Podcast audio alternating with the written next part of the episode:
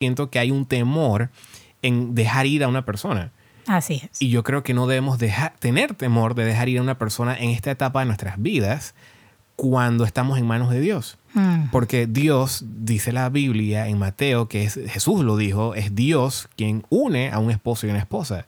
Así Entonces, si realmente es de Dios, eso va a llegar a un mutuo acuerdo. Pero si simplemente hay diferencias que no logran llegar a un punto común, a un punto neutral, a un punto medio, entonces también debemos reconocer la voluntad de Dios en ese sentido de que tal vez esto no es para nosotros.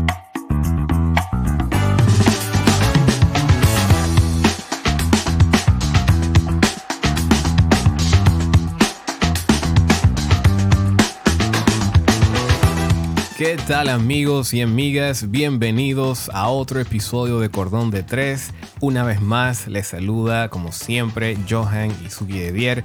Contentos de poder compartir con ustedes en este espacio tan exclusivo, tan tan propio para nosotros las parejas, ya sea que estás en preparación para casarte o ya estás casado, este es nuestro tiempo, ¿verdad, Suki? Así es, este es nuestro espacio, este es el momento que tenemos para nosotros, para, para poder seguir aprendiendo, seguir creciendo. Yo creo que realmente crecemos, aprendemos y todo esto resulta en beneficios para nosotros como personas individuales y también, claro, para nuestras relaciones. Así es. Y hoy el episodio que traemos, amigos y amigas, es un episodio específicamente para aquellos que están en un noviazgo. Vamos a estar hablando sobre señales de que quiere algo serio. Ujú. Esto es algo que nosotros hemos compartido en nuestras cuentas de Instagram. En algunos momentos hemos hecho posts sobre esto, pero hoy vamos a dedicar un espacio, unos minutos para conversar sobre estos puntos tan relevantes, porque esto es algo que nos preguntan con mucha frecuencia. ¿Cómo yo puedo es. saber si realmente quiere algo serio conmigo o no? ¿Cómo puedo saber si realmente estamos listos para casarnos? ¿Cómo puedo saber si no estamos, si él o ella no está jugando conmigo? Exacto, yo creo que más allá de que si estamos listos para casarnos, porque muchas veces esa, eh, la relación todavía no está ahí, en ese punto donde ya vamos a casarnos.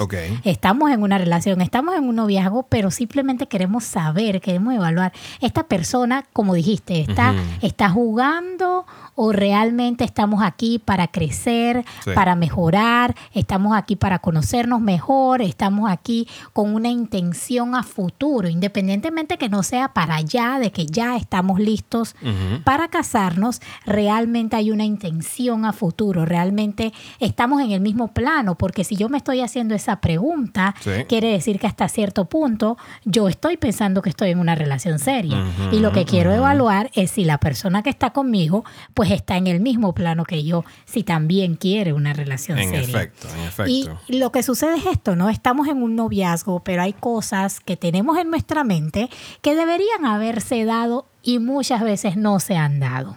A veces tenemos razón en esperar que estas cosas se hayan dado. Son cosas objetivas, son cosas reales y van de acorde al tiempo y a la inversión que hemos hecho en la relación. Pero en otras ocasiones no. En otras ocasiones quizás tenemos expectativas muy altas, quizás estamos pensando, ta- estamos en un noviazgo y ya estamos pensando que estamos casados y estamos pidiendo cosas que son propias del matrimonio. Entonces. ¿cómo saberlo? ¿Cómo saber si realmente estoy evaluando bien mi noviazgo o no? Y es lo que vamos a conversar hoy. No tenemos la verdad absoluta, sino Claro. que vamos a verlo desde nuestra experiencia. Al final trataremos de responder la pregunta, entonces, ¿qué es normal y qué no dentro de un noviazgo serio? Ahora, para que todos estemos en sintonía, escuchen que yo dije noviazgo serio. Estamos hablando de noviazgo, es decir, ya dieron ese primer paso, ambos están en la misma página, somos novios. ¿Qué primer paso? El primer paso es pedirte para ser mi novio, para ser mi novia. Ok, sí, eso ¿Ok? que todavía, sí, todavía se hace eso. Exacto, si todavía se hace eso o simplemente, pero, pero ya lo hablamos, ¿no? Y ambos sabemos que estamos en un Estamos en, noviazgo. en la misma página. Exacto, Muy porque bien. no podemos estar no podemos tomar esto para una relación en donde solamente estamos saliendo, como nos dijeron cuando estábamos dando un tema, me está tirando la onda.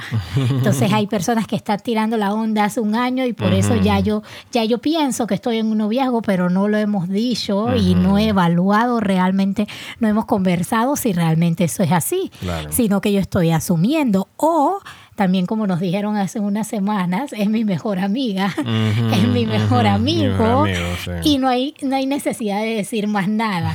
Entonces no estamos hablando para estos escenarios confusos, amigos, ¿ok?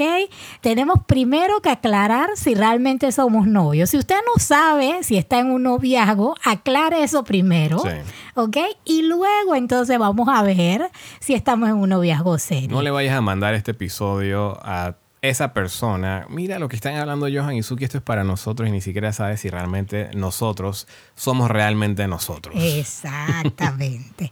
Al final, básicamente, nos referimos a que ambos, cuando hablamos de serio, entonces, nos referimos a que ambos imaginan su futuro el uno con el otro. Dentro de ese marco, entonces vamos a, conversar, vamos a ver qué, qué, podemos evaluar para entonces saber si estamos en ese marco o no. El problema está en, como dijimos antes, lo que tengo en mi mente para mi noviazgo serio en el cual yo creo que estoy, no se ha dado. Y quiero saber si es normal. Así que vamos a entrar de lleno. ¿Qué qué señales o qué podemos evaluar, qué aspectos deberían darse en un noviazgo serio. Y el primero es básico. Ya has conocido padres y familias. ¿Ok? ¿Tú qué piensas de esto, Johan? ¿En qué punto crees que se deben conocer a los padres?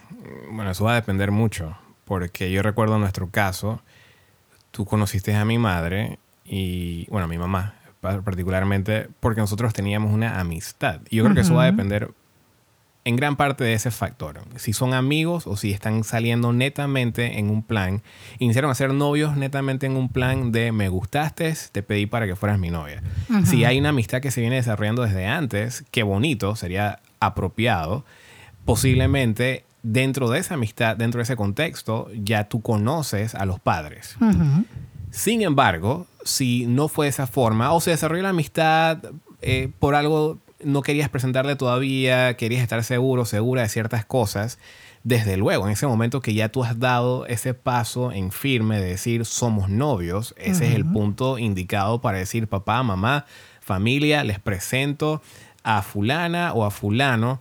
Esta persona va a estar comiendo aquí con nosotros para que la incluyan en el presupuesto del súper. Vamos a decirlo de esa forma, ¿verdad? simplemente es desde, desde temprano que nuestros padres puedan saber con quién estamos. Y yo creo que eso es muy importante porque de la misma manera es algo que nosotros siempre mencionamos cuando hablamos con ciertas parejas de novios. La opinión de nuestros padres es muy importante en base a la persona con la cual estamos saliendo. No estamos diciendo que nuestra relación va a depender de esa opinión. Sin embargo, es muy importante escuchar en base a la experiencia al conocimiento, a la perspectiva de ellos, qué tienen que decir de una persona con la cual estamos. ¿Qué, qué tienen que decir de nosotros? Porque muchas veces no es nada más, ay, mira, yo no creo que él o ella es, bueno para ti, pero mira, yo creo que él o ella está muy bien para ti y tú tienes que hacer cosas para mejorar, para no perder a ese muchacho o esa muchacha. Entonces yo creo que es importante poder incluir a nuestros padres desde temprano cuando ya sabemos que somos novios. Sí. O por lo menos que existe la amistad y más si estamos ya en una relación seria. Claro. Que es el contexto o, por decirlo así, el marco del cual estamos hablando. Estoy de acuerdo contigo y fue nuestro caso. Iniciamos con una amistad en la cual yo pude conocer a tu mamá antes de eso y de una forma u otra tú también conociste a mis padres quizás un poco antes. Pero si no ha iniciado así, pero si ya estamos en un noviazgo y ya estamos imaginando nuestro futuro juntos, en donde estamos en una relación seria, de alguna forma debemos haber conocido a los padres. De alguna forma se debe dar ese paso porque lo importante es que una relación seria no se debe mantener en secreto. No, no es parte de una relación seria el secreto. Si hay aspectos que mi mamá no lo acepta, mi papá no lo va a aceptar. Entonces esas son cosas que tenemos que evaluar, pero para saber que los padres no lo aceptan, ya lo deben haber conocido, ya la deben haber conocido, ¿me entiendes? Porque hay, hay cierto cierto margen de te conocí y bueno, pasó esto o vi esto y no me agradó. Pero de una forma u otra, creo que es importante que aquellos que estén en un noviazgo serio ya hayan dado este paso Sí. de ambas partes, porque el se- mantener esta relación en secreto pues no, no le da esa cabida o esa característica entonces de relación seria. Así es. En segundo punto, hay un interés en llegar a un mutuo acuerdo en temas importantes. Y esto lo señalamos porque muchas veces pueden haber temas que son importantes para la pareja, pueden haber temas que son importantes para uno, en, uno de los dos en la pareja porque tenga un impacto mayor en uno o en otro, pero estos temas pueden estarse obviando por alguno de los dos. Es Sí. decir, yo traigo el tema de que a mí me gustaría vivir en otro país. Pero cada vez que yo traigo ese tema que es importante para mí, porque de repente yo voy a hacer una carrera afuera o algo, tú simplemente me ignoras el tema o simplemente me cambias el tema. Entonces no estamos llegando a un mutuo acuerdo cómo vamos entonces a tener un futuro juntos, Sí. cómo nuestro noviazgo va a avanzar para algo futuro, algo serio, algo comprometedor para ambos, si no estamos tratando aquellos temas que son importantes para los dos. Y yo creo que también parte de eso es la madurez en reconocer que si no podemos llegar a un mutuo acuerdo, entonces por más que nos queramos, por más que hay un sentimiento de amor muy fuerte por el uno por el otro, ese sentimiento también debe incluir el deseo de que ambos seamos felices. Y si no logramos llegar a un mutuo acuerdo, porque ambos tenemos aspectos en nuestras vidas que no son negociables para nosotros, y por lo tanto no podemos ceder en cuanto a esos principios o a esos valores, es maduro decir esto no va a funcionar. Te quiero, te amo, quiero que seas feliz, pero tal vez esto no va a funcionar. Y lo mencionamos porque hemos visto en ocasiones parejas que eh, empiezan un noviazgo, no son de la misma fe, existe un yugo desigual en cuanto a un punto de vista doctrinal, por decirlo de esta forma. Soy cristiano, soy adventista, soy católico, soy evangélico, algo por el estilo, pero estoy saliendo con una persona que no es de mi misma denominación. Y ambos tienen el interés, porque esa palabra es muy importante. Tenemos un interés en llegar a un mutuo acuerdo, pero simplemente esas son dos cosas que no son negociables. Mm. Entonces, ¿qué hacemos? ¿Verdad? Y yo creo que aquí es, es algo que muchas veces cuando nos hacen esta pregunta en privado, siento que hay un temor en dejar ir a una persona. Así es. Y yo creo que no debemos dejar, tener temor de dejar ir a una persona en esta etapa de nuestras vidas cuando estamos en manos de Dios. Mm. Porque Dios, dice la Biblia en Mateo, que es, Jesús lo dijo, es Dios quien une a un esposo y una esposa. Así Entonces, si realmente es de Dios, eso va a llegar a un mutuo acuerdo. Mm. Pero si no es de Dios, bueno, no quiero decir que no es de Dios, pero si simplemente hay diferencias que no logran llegar a un punto común, a un punto neutral, a un punto medio, entonces también debemos reconocer la voluntad de Dios en ese sentido de que tal vez esto no es para nosotros. Definitivamente. Y es- eso, es, eso es sumamente importante porque muchas veces ese mutuo acuerdo o ese tema que está causando cierta angustia, cierta preocupación en uno de los dos de la pareja está siendo menospreciado por la otra persona. Entonces, si seguimos avanzando de esa forma porque nos amamos, porque lo tolero, porque simplemente quiero y quiero echarle como quien dice tierra para que no para que no nos afecte tanto, en un momento dado esto va a salir. Y muchas veces es lo que nosotros vemos en consejería, parejas llegan con estos temas que nunca llegaron a un mutuo acuerdo, a un matrimonio. Exacto. Y entonces explota la bomba, como quien dice. Ya dentro del marco del matrimonio, ahora yo siento que tengo un compromiso, ahora yo siento que tengo derecho a que tú llegues a un mutuo acuerdo. Y esto se em- tiene que resolver Y esto se ahora. tiene que resolver ahora. Sin embargo, sabemos que el tema venía desde el noviazgo, que simplemente lo ignoramos, lo tapamos, decidimos no tratarlo, decidimos, decidimos hacernos de la vista gorda y ahora estamos sufriendo, por decirlo así, las consecuencias dentro del matrimonio. Sí. Entonces, esto es un poco de medicina preventiva, el hecho de aquellos temas que son cruciales. No todos los temas van a ser cruciales, no siempre se puede llegar a un mutuo acuerdo en cosas muy triviales. A mí me gusta ir de compra los domingos, a Johan le gusta ir de compra los días que los moles están más llenos. Eso no es algo que sea un tema importante y crucial para llegar a un mutuo acuerdo. Pero aquellos temas que forman, por decirlo así, el centro y la médula de su relación, es importante que lo conversen y es importante que puedan llegar a un mutuo acuerdo para poder establecerse dentro de un marco de una relación seria que tiene un futuro, Sí. un marco de respeto que van a poder trabajar hacia un futuro. El tercer punto, entonces, es dar importancia a la compatibilidad y trabajar hacia ello. Y muchas veces nos han preguntado, Johan, no sé si tú te acuerdas, si pensamos que para tener un buen matrimonio hay estar con una persona compatible con uno. Siempre nos preguntan ese aspecto como, ¿cuán compatibles eran ustedes cuando se conocieron? Suki, ¿tú te fijaste en X y Y cosa para que fuese compatible con Johan y Johan con Suki? Definitivamente que encontrar una persona con un alto grado de compatibilidad con uno mismo es una gran ganancia. Sí. ¿Ok? y es importante. Es importante, Sí, claro claro, que que, sí. No nos vamos a casar con una persona completamente opuesta a nosotros, que tenga creencias totalmente diferentes y que sea, sea totalmente imposible de convivir. Claro que no. Eso es ganancia. Sin embargo, nosotros hemos aprendido que la compatibilidad también se trabaja Sí. que hay aspectos en donde nosotros no éramos compatibles al inicio. Pero pudimos desarrollar una afinidad.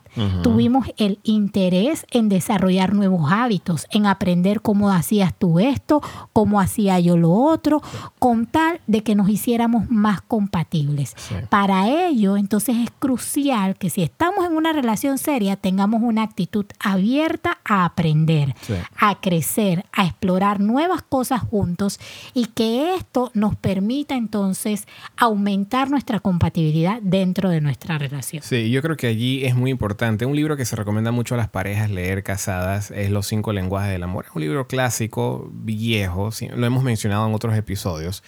Pero yo me atrevo a sugerir que si estás en un noviazgo serio, este es un libro que ya deberías estar leyendo desde tu noviazgo. ¿Por qué? Porque te ayuda a entender los lenguajes del amor de tu pareja.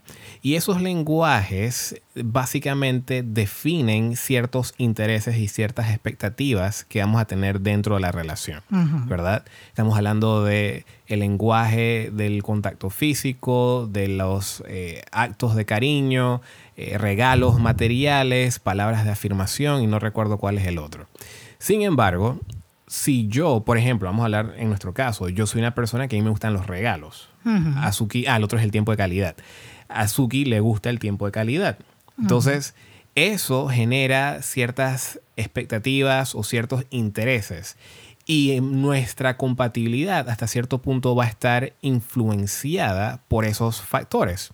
Así es. Entonces, el hecho que Suki, por ejemplo, es una persona que le gusta estar afuera los domingos, a mí me gusta estar en mi casa tranquilo, pero Suki quiere salir a pasear y demás, yo puedo estar viendo en el noviazgo, sabes que yo no soy compatible con ella porque ella nada más quiere estar paseando todos los domingos. Y yo quiero estar tranquilo en la casa, yo nada más quiero ver una película en Netflix, eso es todo. Sin embargo, eso no quiere decir automáticamente que no somos compatibles, sino que yo tengo que tal vez aprender, porque eso es parte de un amor sacrificial, como describe Efesios capítulo 5. Entonces, yo tal vez voy a tener que aprender a ceder en ciertos momentos en favor de esa compatibilidad. Porque no es que a mí no me gusta salir, es simplemente que yo un día prefiero hacer las cosas de una forma diferente a como tú las prefieres hacer. Entonces es allí donde tenemos que encontrar esos puntos neutrales para definir y trabajar en pos de esa compatibilidad. Otra cosa es que a mí no me gusta salir. Eh, soy un ermitaño. y Suki le encanta estar afuera porque eso también lo hemos visto, parejas, en parejas casadas específicamente, y puntualmente, y ojo, aquí es muy crítico esta partecita, esto es como una especie de paréntesis, pero si hay mucha diferencia de edad entre el hombre y la mujer o la mujer y el hombre. Si hay, porque lo hemos visto, parejas que tienen 8, 10 años de diferencia de edad, va a haber un grado de incompatibilidad en cierto punto. Porque el de mayor edad va a llegar, digamos que estamos casados, yo tengo 40 y Suki tiene 30, por decir un ejemplo, yo a los 40 automáticamente voy a estar buscando hacer cosas de personas de 40 años de edad. Mm. Voy a estar buscando hacer cosas más relajadas, más tranquilas. Quiero estar leyendo un libro, quiero estar, ah, eh, ¿cómo se llama? Arropado por el frío, etc. Y Suki va a estar activa. Entonces hay que pensar en eso, particularmente si hay un grado de diferencia, eh, perdón, hay una diferencia de edad muy marcada en el noviazgo. Pensar a futuro en si eso va a ser compatible o incompatible en la relación. Así es. Totalmente. Número cuatro, entonces, es no tenemos secretos. Una relación seria, no podemos estar pensando que estamos en una relación seria, en un noviazgo serio y todavía estamos con secretos. todavía no podemos ser honestos, no podemos ser transparentes con nuestra pareja. Simplemente estamos ocultando cosas, no, no permitimos que la persona nos conozca tal cual somos. Todavía nos ha pasado, todavía la persona realmente no sabe por decirlo así, dónde vivo realmente, sino que la he mantenido en esta burbuja, llevándola a la casa de un tío porque es muy bonita esa casa y siempre la quiero impresionar, pero yo estoy pensando que estoy en una relación seria. No podemos mantener una relación de esa forma. Un noviazgo serio habla de las cosas que van a ser importantes e impactantes, tienen una influencia en nuestro futuro. Si tenemos que hablar del pasado, vamos a hablar del pasado que tenga relevancia para nuestra relación. No vamos a ocultar cosas que puedan salir en un futuro y que puedan afectar la estabilidad de nuestra relación. Así es. El número cinco es los planes a futuro de ambos son incluyentes y no excluyentes. Y esto es vital. Eh, yo creo que esto es automático. Y lo digo porque a veces hemos recibido mensajes. Para muchas parejas no están automáticos. Sí, es que a eso, precisamente a eso iba, porque hemos recibido mensajes de ciertas personas que nos dicen, estoy viendo esto, esto y esto, parece que nos vamos en el mismo rumbo, ¿qué hacemos? Pero es que nos vamos en el mismo rumbo.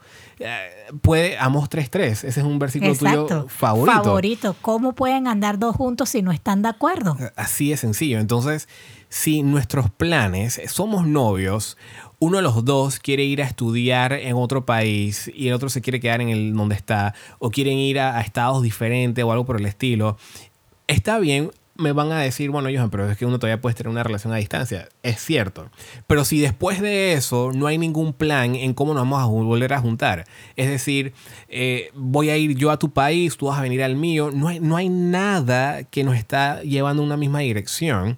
Entonces, amigos y amigas, tristemente no estamos alineados, no podemos caminar juntos. No sé si recuerdas una pareja que nosotros tuvimos en consejería, que simplemente el chico quería estudiar en Estados Unidos, vivir en Estados Unidos y la chica en otro país.